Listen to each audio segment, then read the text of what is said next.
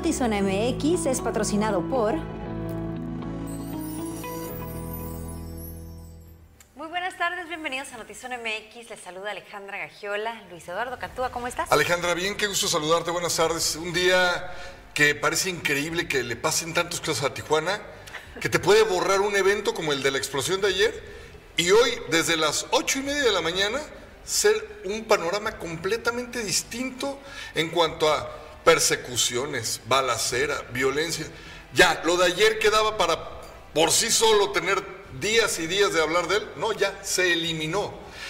Hace días se robaron un camión y lo condujeron por toda la ciudad golpeando 25 carros quedó en el olvido al otro día cuando, y así sucesivamente, Alejandra. Exactamente, les voy a dar detalles de esto que nos está mencionando mencionando Luis Eduardo y por supuesto abrimos el debate y nos referimos a que una escolta de la alcaldesa de Tijuana resultó con lesiones leves luego de que fue víctima de un ataque directo cerca de un salón de belleza en la colonia Cacho. El suceso generó un desencuentro entre la primera edil y el fiscal general del estado, a quien responsabilizó de si algo le llegara a pasar. Balean a guardaespaldas de la alcaldesa de Tijuana. Ella responsabiliza al fiscal de su seguridad.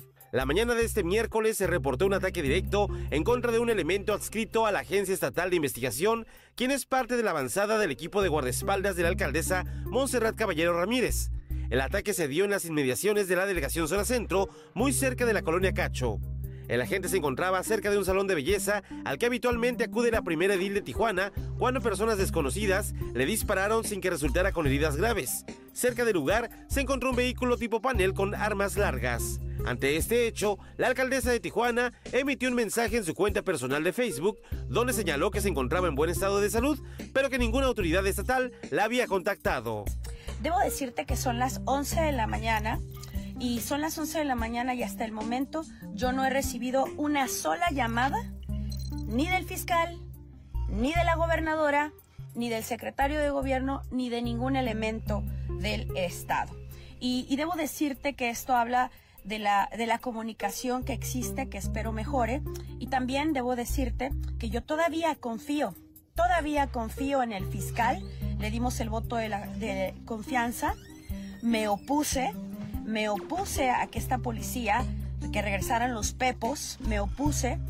No sucedió así. Una vez que regresaron, la gobernadora nos pidió el voto de confianza para ella encabezar esta estrategia de seguridad que hoy por hoy pues ha sido fallida y lo vemos porque se detuvo un carro, un carro que contenía cuatro armas largas que iban destinadas a toda mi comitiva a toda mi comitiva. La alcaldesa responsabilizó de su seguridad al fiscal del estado y aseguró que no dejarán de atender las necesidades en materia de seguridad, por lo que continuarán dando golpes al crimen organizado. Es cuando no debes nada, nada temes y yo no debo nada.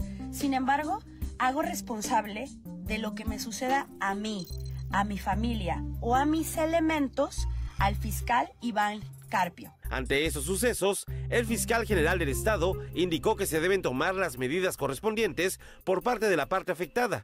De igual manera, señaló que van a agotar todas las líneas de investigación. Nosotros quisiéramos también conocer cuál es la información ya en lo corto del tratamiento, de lo que percibe, de lo que sabe, si ha habido alguna situación con alguien, si ha recepcionado. Nosotros no tenemos conocimiento de que ha recepcionado algún tipo de amenaza directa. Sabemos que en los últimos días ha habido actividad de grupos criminales. Eh, pues rechazando algún tipo de comportamiento por parte de eh, las autoridades policiales. Hemos visto narcomantas, hemos visto algún otro tipo de cartulinas en meses pasados, el año pasado ha habido este, pues también pronunciamientos en ese sentido, en donde eh, pues se ha mencionado por parte de la alcaldesa a grupos criminales donde también ha habido cartulinas en donde mencionan el nombre. Entonces no podemos descartar absolutamente nada, ni estamos tampoco adelantando juicios, pero creo que debemos, debemos tomarlo de manera seria y actuar inmediatamente. Al respecto de las declaraciones de la alcaldesa, en el que responsabiliza al fiscal de lo que pueda pasarle a ella, su familia o su personal, el funcionario estatal recomendó tener mejores argumentos para que cada parte asuma sus responsabilidades de su seguridad. Es completamente inexactas. la responsabilidad y la, de la responsabilidad de la seguridad pública es eh, propiamente este, de las instituciones que ahí lo dice la ley claramente. Digo, nosotros este, agradecemos el que se nos considere eh, que estamos trabajando muy bien y que se nos eh, pues, solicite la intervención para diversos tipos de aspectos. Significa que estamos avanzando en algunas cosas y tenemos grandes retos por delante. El fiscal general del Estado no es el coordinador de la seguridad pública en Tijuana. Gracias, el compañero. El que aplica la ley a los responsables de ella. Este, entonces hay que tener argumentos más precisos para hacernos responsables de lo que nos toca. La alcaldesa Monserrat Caballero informó que la gente se encuentra en buen estado de salud porque la agresión no causó lesiones graves. De igual manera, compartió que canceló un evento de carácter binacional con autoridades de Estados Unidos para no ponerlas en riesgo. Con imagen y edición de Francisco Madrid, informó para Notizona MX, redefiniendo la información, Uriel Saucedo.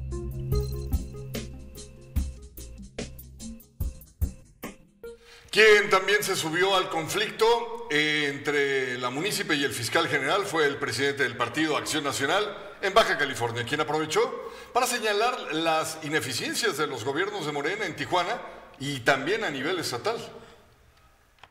Estén preocupada echándole responsabilidad al fiscal. Imagínense nosotros como ciudadanos, ustedes como ciudadanos de comunes y corrientes caminando por la ciudad sin escolta, sin, sin, policía que te cuide, sin armas, sin carros blindados. Ese es el sistema de impunidad en el que estamos en Baja California. Si una alcaldesa se siente amenazada y le responsabiliza al gobierno estatal, los dos de Morena, ¿sí? los dos de Morena, es por lo mismo que hemos dicho desde siempre. No hay una coordinación verdadera en materia del combate a la delincuencia. Vemos con mucha tristeza cómo está infiltrado el crimen organizado en nuestro estado. Y que no haya una cabeza, una gobernadora que le entra el toro por los cuernos, con alcaldes y alcaldesas comprometidas en el tema de la seguridad. Y por eso estamos padeciendo esto. Si ella se siente amenazada, que trae escoltas, que trae armas, que trae unidades blindadas, pues imagínense nosotros como ciudadanos comunes y corrientes, qué podemos pensar, qué podemos sentir, y por eso estamos padeciendo lo que estamos padeciendo. Pues igualito que cuando gobernaba el PAN, la verdad, ¿eh? yo me siento igual de insegura, tampoco teníamos un gobernador que disminuyera la inseguridad, tampoco había coordinación y esto ha prevalecido ya por diferentes administraciones, entonces no sé el PAN, pues como con qué cara se sube a este barco en medio de una situación bastante compleja, ¿no? Inseguros hoy, inseguros entonces también y precisamente aquí hay cifras que lo constatan porque en Tijuana ya alcanzamos los 600 homicidios violentos en el primer cuatrimestre del año y esto lo dio a conocer la Fiscalía General del Estado. Los datos indican que estas cifras no van a la baja. Un ejemplo de esto es que durante el fin de semana se registraron 19 muertes violentas, 13 en solo 24 horas.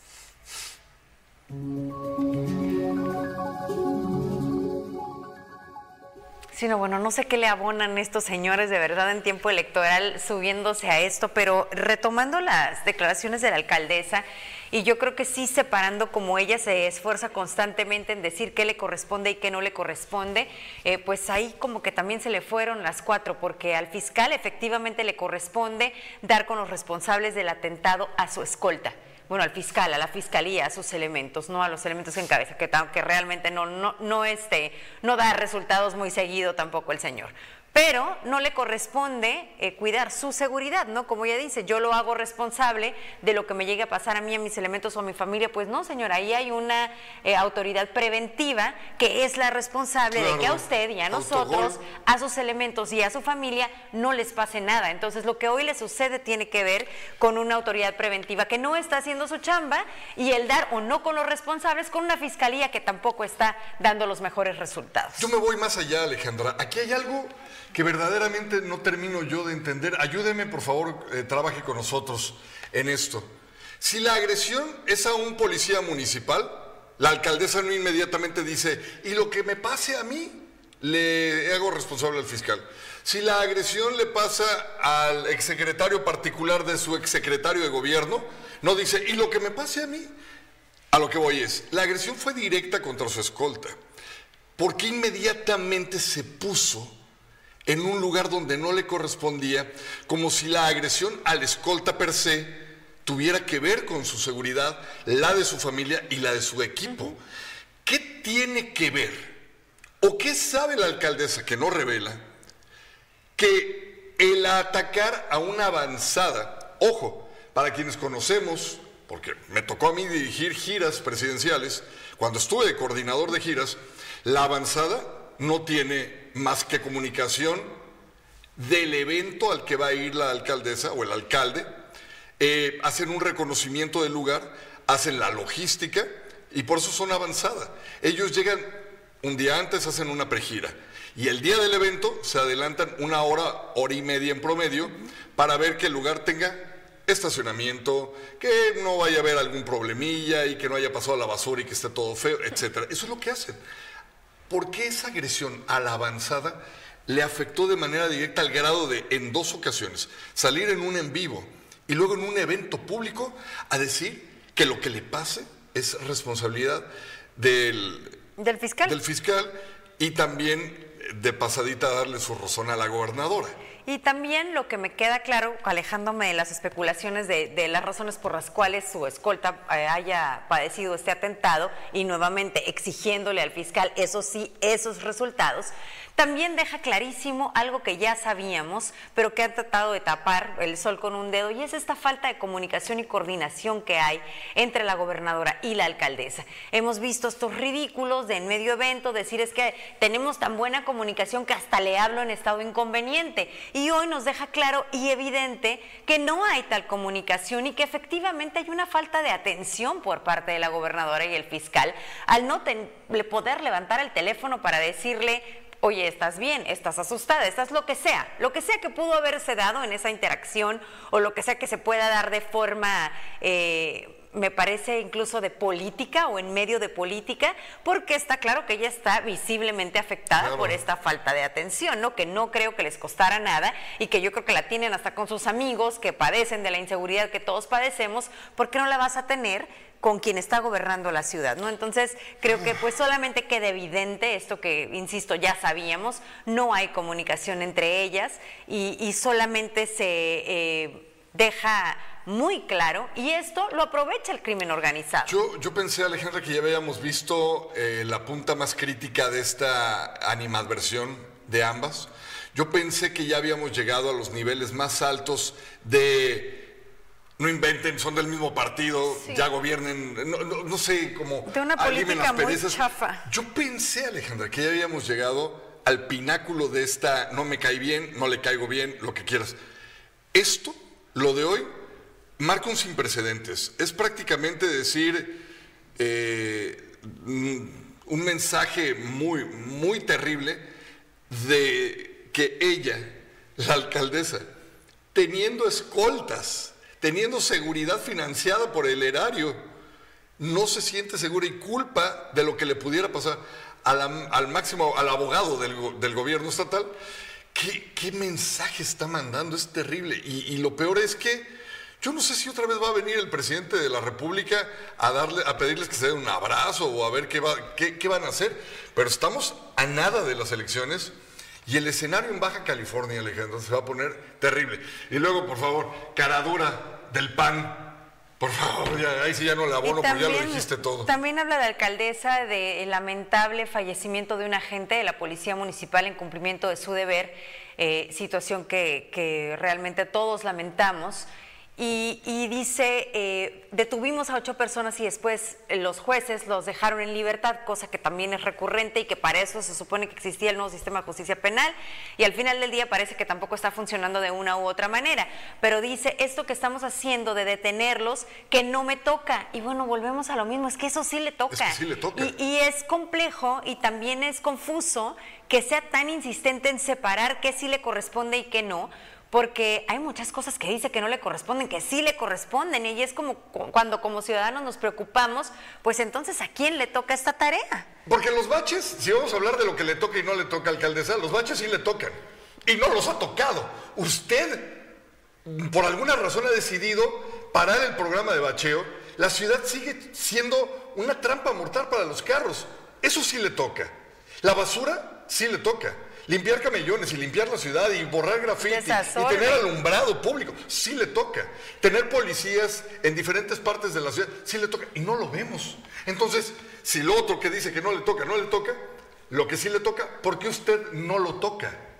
Esa es la pregunta que yo le haría. Nos dice Gerardo García, saludos, Ale Donde Cantúa. Eh, ¿Cómo está mi ciudad Mazapán? Aquí reportándome desde Jaguar, Chiapas. Pues eh, aquí te estamos informando, Gerardo, con mucho gusto. Eh, aquí traigo la tóxica a mi lado. Ah, caray, ¿cuál tóxica? Alaida Sansores. Ah, Fue dice a conquistarla. Víctor que para evitar más accidentes de explosiones se deberían revisar las minas de gas doméstico porque ha he visto muchas en malas condiciones al momento. Voy a llenar, al momento que voy a llenar la mía, definitivamente, y pues también el gas por tubería, porque en el caso de la explosión de ayer no había minas sino gas por tubería. Vamos a Exacto. esperar eh, el dictamen oficial por parte de bomberos para conocer también cuál fue la razón de, de esa explosión.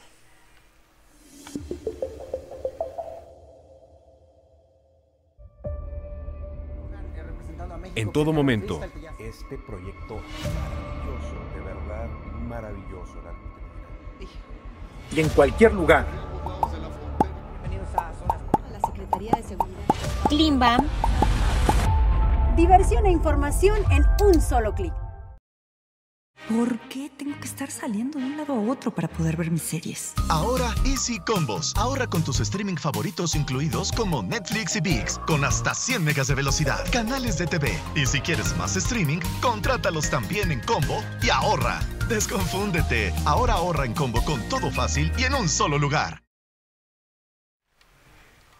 La investigación sobre la muerte de un estadounidense al interior del bar Hong Kong continúa su curso luego de que en un momento se negó el acceso a videos a personal de la Fiscalía. El titular de la dependencia investigadora dio a conocer que ya cuentan con material suficiente para seguir integrando la carpeta de investigación. El deslave de un talud en el fraccionamiento La Sierra ocasionó que 18 familias sufrieran el corte del suministro de agua, situación que a dos meses del incidente no ha sido solucionada. Desde entonces, la Comisión Estatal de Servicios Públicos no ha dado una respuesta concreta. Bueno, ¿a qué ha dado una respuesta? No, ayer hablábamos de otro caso también en donde viven en medio del excremento y tampoco les han dado una respuesta. Y aquí un caso más. Vecinos de la sierra no tienen agua desde que se derrumbaron edificios. El próximo mayo 27, los vecinos del fraccionamiento La Sierra cumplirán dos meses sin servicio de agua. Esto a causa del derrumbe de dos edificios en la zona. La falta del líquido no ha sido atendida por la Comisión Estatal de Servicios Públicos de Tijuana, la cual se comprometió a dar soluciones que no han llegado. Originalmente nos iban a dar un par de horas en la mañana, un par de horas en la noche de servicio. No ha sucedido. Eh, por medio de protección civil nos dijeron que se iban a poner unas mangueras a, a cada, a cada domicilio. Tampoco ha sucedido.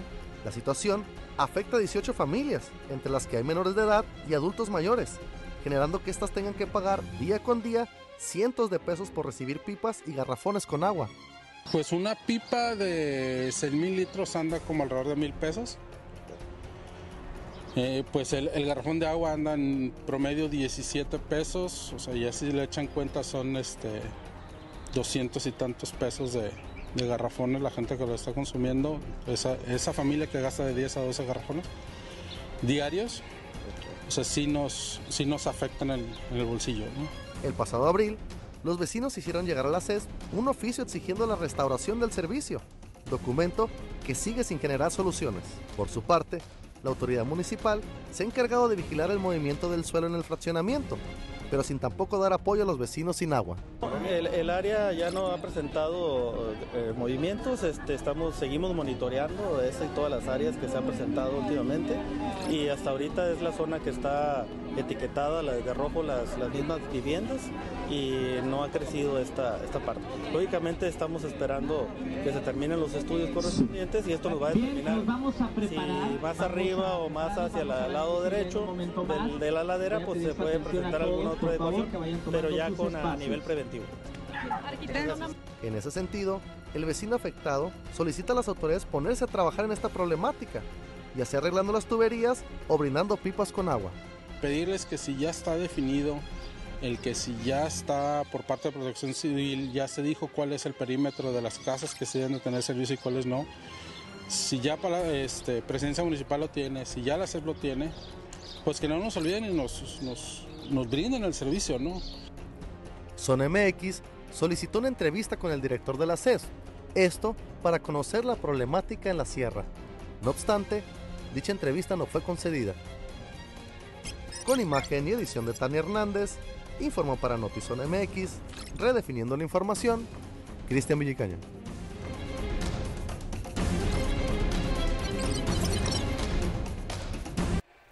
Anuncio de la desaparición del INSABI, vaya proyecto, ¿eh?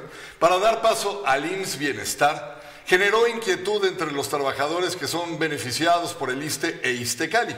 Sin embargo, el secretario de Salud en Baja California aseguró que estos cambios solo afectarán a las personas que no son derechohabientes en alguna institución de salud. El, el, Istecali va a seguir, eh, lo, declaré hace unos días, el Istecali no está dentro de este proceso de federalización o de transferencia al, al Bienestar. El Istecali es una institución eh, estatal, es una, eh, es una paraestatal que depende 100% del Estado de Baja California, dep depende 100% del Ejecutivo, entonces esto no, no se va a pasar al IMSS Bienestar. Eso queda dentro del, del eh, tampoco el ISTE. Lo único que va a pasar al IMSS Bienestar van a ser los servicios de salud que atiende eh, ICE Salud, o sea, los hospitales generales que ustedes eh, conocen y que se dedican a atender a personal, a, a, a, población sin derecho a biencia, son los que se va a transferir al IMSS Bienestar. O sea, el secretario de Hacienda en el estado negó que se estén reteniendo aportaciones federales a los municipios, a pesar que hace meses se había informado que se harían esas retenciones a Tijuana y Ensenada para solucionar la deuda con Istecal y el funcionario estatal refirió que se hizo un proceso para la compensación de estos saldos negativos. Asimismo, refirió que a pesar de llevar una buena negociación, el ayuntamiento de Tijuana dijo estar en desacuerdo, por lo que ya no se continuó con estos acuerdos. En Telcel, siempre hemos creído que hay un mundo de posibilidades cuando las personas se conectan. Por eso, desde que lanzamos por primera vez la telefonía celular en México, hemos seguido innovando para unir a más mexicanos en todo momento y desde cualquier lugar. Hoy, lanzamos la red 5G de Telcel, que te ofrece un mundo lleno de posibilidades, una velocidad sin precedentes, una latencia ultra baja con capacidad de enlazar 100 veces más dispositivos en menor tiempo. Una mejor red para conectar más sonrisas, más te quiero, más lugares secretos, más jugadores en el mundo, más soluciones que salven vidas, mucho más vidas. Hoy ponemos en tus manos la mejor red para que te conectes con lo que más te importa.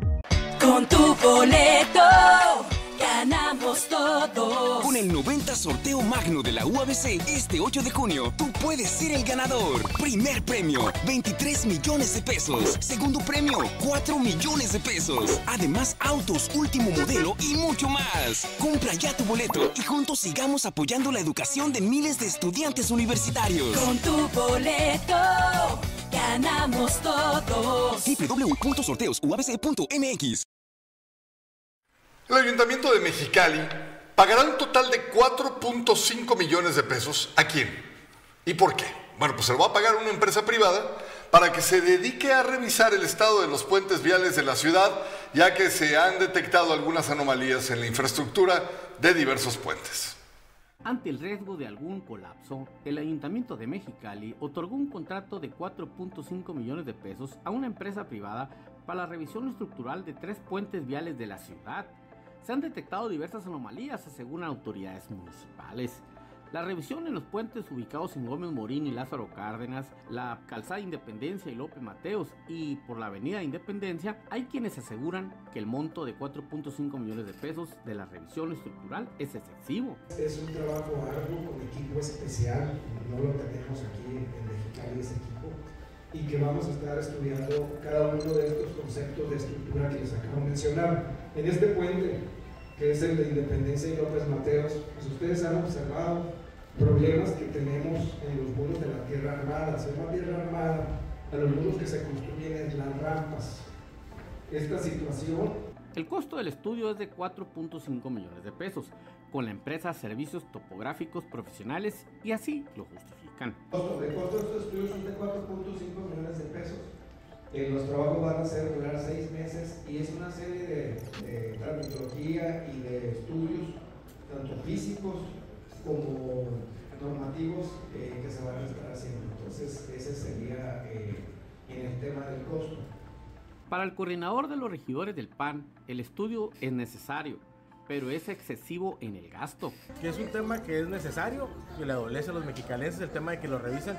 La verdad, también personalmente se me hace costoso. Yo no soy un, yo soy abogado, no soy ingeniero, no tengo conocimiento en obra pública, me refiero en costos y demás, pero en mi percepción se me hace algo excesivo que un estudio técnico nos cueste 4.5 millones de pesos. Con el estudio podrían determinar si uno de los puentes puede dejar inclusive de operar o necesita una reparación menor, mayor o mediana. El proyecto de rehabilitación, el proyecto de mejora o en su caso el proyecto de un paso de nivel un puente nuevo.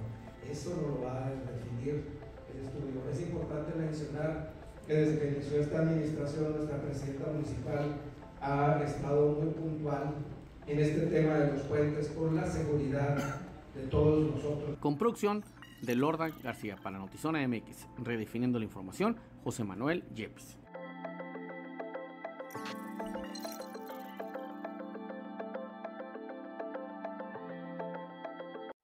En rueda de prensa, la Dirección de Seguridad Pública de Mexicali dio a conocer los hechos oficiales del accidente de tránsito en donde fue arrollada la maestra Yerina Iden Chan el pasado 15 de mayo. En la atención a medios, Pedro Ariel Mendívil, director de Seguridad Pública, buscó esclarecer dudas sobre el tema, pues en redes sociales se han hecho distintos señalamientos sobre la joven eh, automovilista involucrada, quien, dijo, quien se dijo eh, no había sido detenida tras este lamentable accidente. El funcionario refirió que peritos y agentes fiscales trabajan en la zona del accidente, el cual gracias al apoyo del video de cámaras de vigilancia se puede apreciar que la maestra víctima fue arrollada por una camioneta al intentar subir a su vehículo.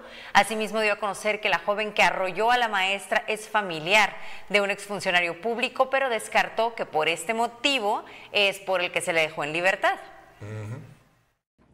No, eh, como pudimos observar en estas fotografías, eh, las acciones realizadas por los elementos de la corporación, podemos observar cómo la persona sí es trasladada a la comandancia, a los patios centrales de la comandancia, cómo es ingresada eh, al área de separos para su revisión médica. lo que se hace es que se presenta un IPH sin detenido, se le da vista obviamente a la Fiscalía General del Estado para que realice la investigación correspondiente. Los peritos eh, o los oficiales de tránsito que se abocan al lugar del incidente y se hacen cargo de la escena, ellos establecen en base a los protocolos un reporte preliminar del accidente.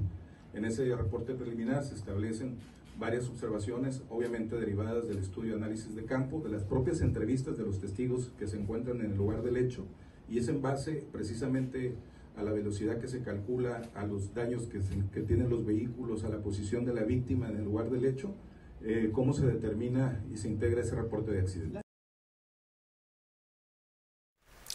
Vamos a seguir este caso muy de cerca porque todavía sigue siendo, a pesar de que lo explican, lo dejan como a medias, todo muy dudoso. ¿Tuvo o no tuvo la culpa esta joven? ¿Iba o no iba intoxicada? Eh, ¿Aceleró en el momento o no? Caray, ¿no pueden ser más claros, por favor? Oiga, el secretario de Hacienda en Baja California dio a conocer que el financiamiento de la deuda pública del Estado será utilizado para cuando lleguen a haber faltantes de liquidez. Asimismo, compartió que son deudas a largo plazo con tasas preferenciales y que serán utilizadas en acciones de inversión de pública a productiva. Nosotros recibimos una deuda de 15 mil y tantos millones de pesos y anda en el orden de los 16 mil millones de pesos. Es deuda de largo plazo eh, garantizada con ingresos fiscales, ya sea participaciones federales o eh, impuesto a la nómina, por ejemplo. En esa deuda está el proceso de ejecución del financiamiento verde o financiamiento sostenible que, que utilizamos. También es una deuda en condiciones de estructuración muy convenientes para el Estado.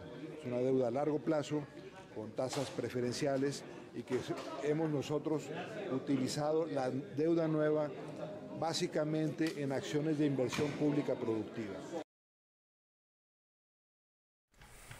Bueno, y en otros temas, la Asociación Civil Comunidad Cultural de Tijuana LGBTI y más, en colaboración con distintas asociaciones civiles y compañías artísticas tijuanenses, realizaron la décimo primer jornada por la diversidad sexual 2023, concientizando a través de charlas y presentaciones culturales en el marco del Día Internacional eh, por primera vez municipal también contra la lesbofobia, homofobia, bifobia y transfobia.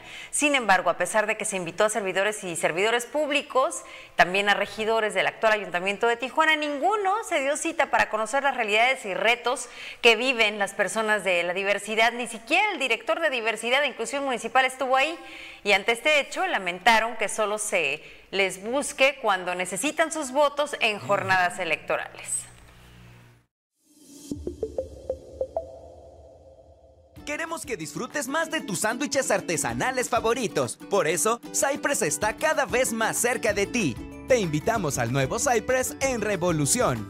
Para que disfrutes de la mejor variedad de platillos premium preparados al momento por expertos artesanos en el mejor ambiente. Cypress.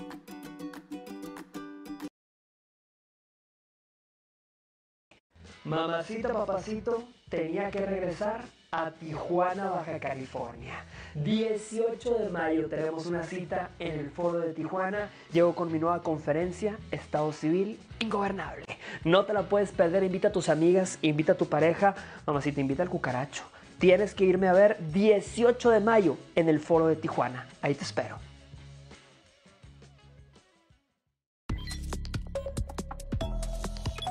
Las noticias en breve, grupo de 50 migrantes que viajaban en un autobús de pasajeros, el total ya ascendió a 52, desde el eh, central estado de San Luis Potosí hacia Nuevo León, norte del país, fueron secuestrados por un grupo de hombres encapuchados y armados. Lo informó este día la Fiscalía General de Justicia de Nuevo León. El presidente ecuatoriano Guillermo Lazo ha decidido activar la mañana de hoy la herramienta llamada como muerte cruzada por la que se disuelve el Parlamento solo horas después de que se le iniciara el juicio político para su destitución. Dijo que firmó el decreto ejecutivo 741 con el objetivo de disolver por completo la Asamblea Nacional y mencionó que esta es la mejor decisión que pudo haber tomado como una salida constitucional a la crisis política y conmoción interna que prevalece en su país. Hágame el favor. Las largas filas y los tiempos de espera para cruzar Estados Unidos están afectando la economía de la región debido a que desmotivan a los turistas a que visiten Tijuana. Esto lo indicó el presidente de Canaco. El empresario Ricardo Salinas Pliego contó que su hijo Ricardo y su sobrino Memo se encontraron a Elon Musk en un antro de los cabos.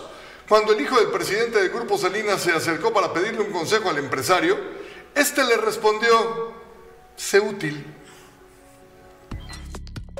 La fiesta del béisbol está de regreso. ¡Vívela! Con nuestros toros enfrentando a Rieleros de Aguascalientes del 16 al 18 de mayo. Martes Glotón. Saborea nuestro delicioso TJ Dogo sencillo a 30 pesos. Miércoles de compas. Disfruta una doble con chilito a 60 pesos. Jueves de damas. Entran en cortesía en sección central o jardines. Inicio de juego de martes a sábado a las 7.35 pm. Promociones sujetas a disponibilidad y aplican restricciones. Boletos a la venta en taquillas del estadio, boleto móvil y estaciones Chevron. Hashtag Toros Juntos. Somos más que béisbol. En el siguiente capítulo de Reseñas y Palomitas, Ernesto Eslava nos presenta la reseña del siguiente melodrama polaco llamado Johnny. Veamos.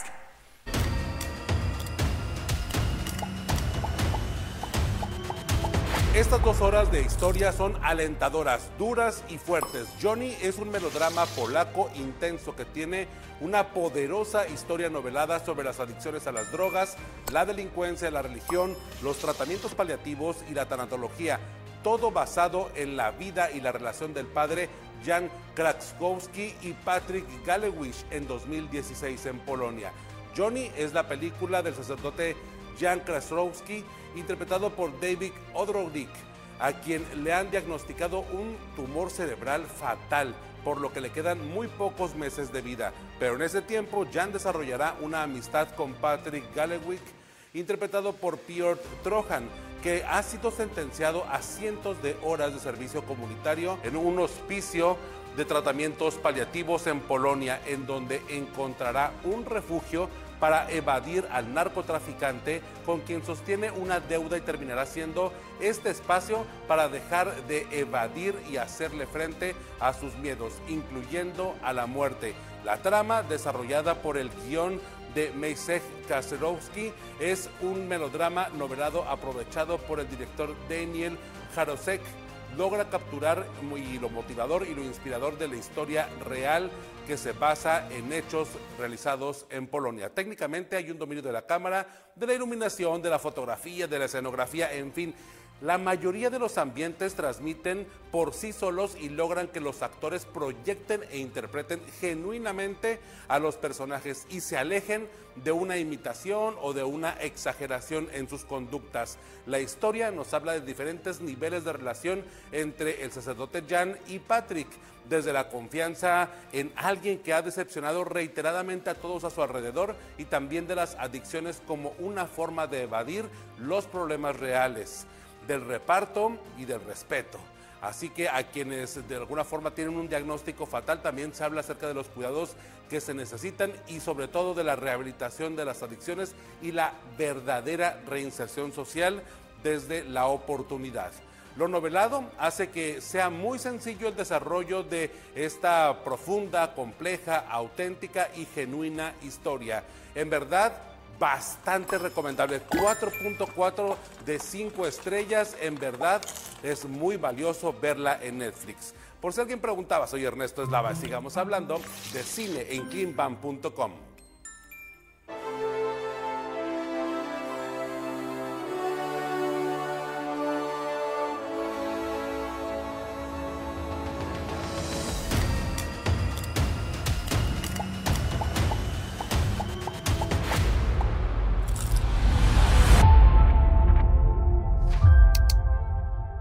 El Canal 12 fue el amo y señor de la televisión en Tijuana. Entonces, de repente comienza a haber otras propuestas televisivas y sobre todo periodísticas. Sembró la semilla para que surgiera esa nueva etapa de la televisión y del periodismo televisivo en Tijuana. Fue la señora Carolina Aubanel. Yo trabajé antes de síntesis precisamente con, con la señora Carolina.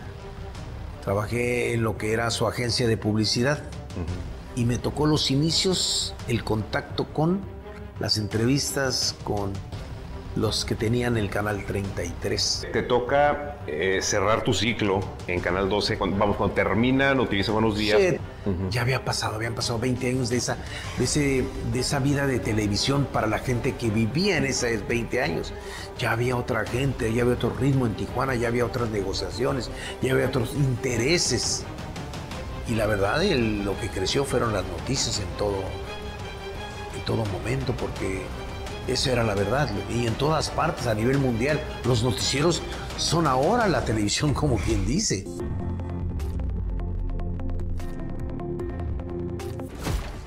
Truth is vanishing. War is coming. It's been a long time, friend. You've no idea the power I represent. His fate is written. Shall we write yours too?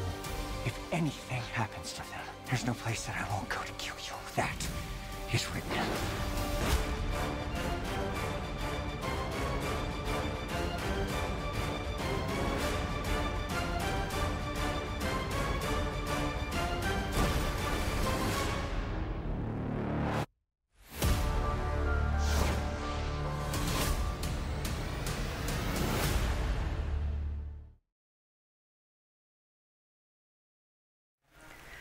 Saludos a Antonio Méndez Mendoza, saludos y bendiciones. Tienen toda la razón referente al mal trabajo del ayuntamiento municipal. Saludos Antonio, beso, Sandra Luz, hola muchachos, buenas tardes, gracias por acompañarnos. Besote, madre mía. Gracias por acompañarnos siempre, gracias a todos los que se conectan. Y sí, yo creo que siempre nos despedimos y al final pues nos quedamos con la sensación de que informamos y a lo que sigue, ¿no? Yo creo que eh, va llegando el momento, Alejandra, a ver de qué manera empezamos en algún punto a dejar una semillita, la conciencia. Eh, yo la verdad a mí sí me duele muchísimo la ciudad de Tijuana. Hay temas en los que ni tú ni yo ni nadie debería de meterse como es la inseguridad. Ahí no podemos hacer nada. Tenemos que velar por los nuestros, tenemos que cuidar bien nuestras casas, nuestras tuberías de gas, darle una revisión constante. Eh, si tenemos eh, conexiones subterráneas, estar muy al pendiente de olores, etcétera. Pero, ¿sabes qué sí podemos hacer, Alejandra? Sí podemos no ensuciar la ciudad, sí podemos limpiar nuestras calles, sí podemos hacer algún pequeño granito de arena, porque a mí me queda claro que esta administración ya se le fue sin hacer nada. Sí, lo que sigue va a ser campaña. Exacto. Pues definitivo, definitivamente de acuerdo contigo, creo que lo que nos toca y lo sabemos, no nada más como, como una reflexión final. Así es. Lo esperamos mañana, 6 de la tarde, aquí en Notizón MX, redefiniendo la información.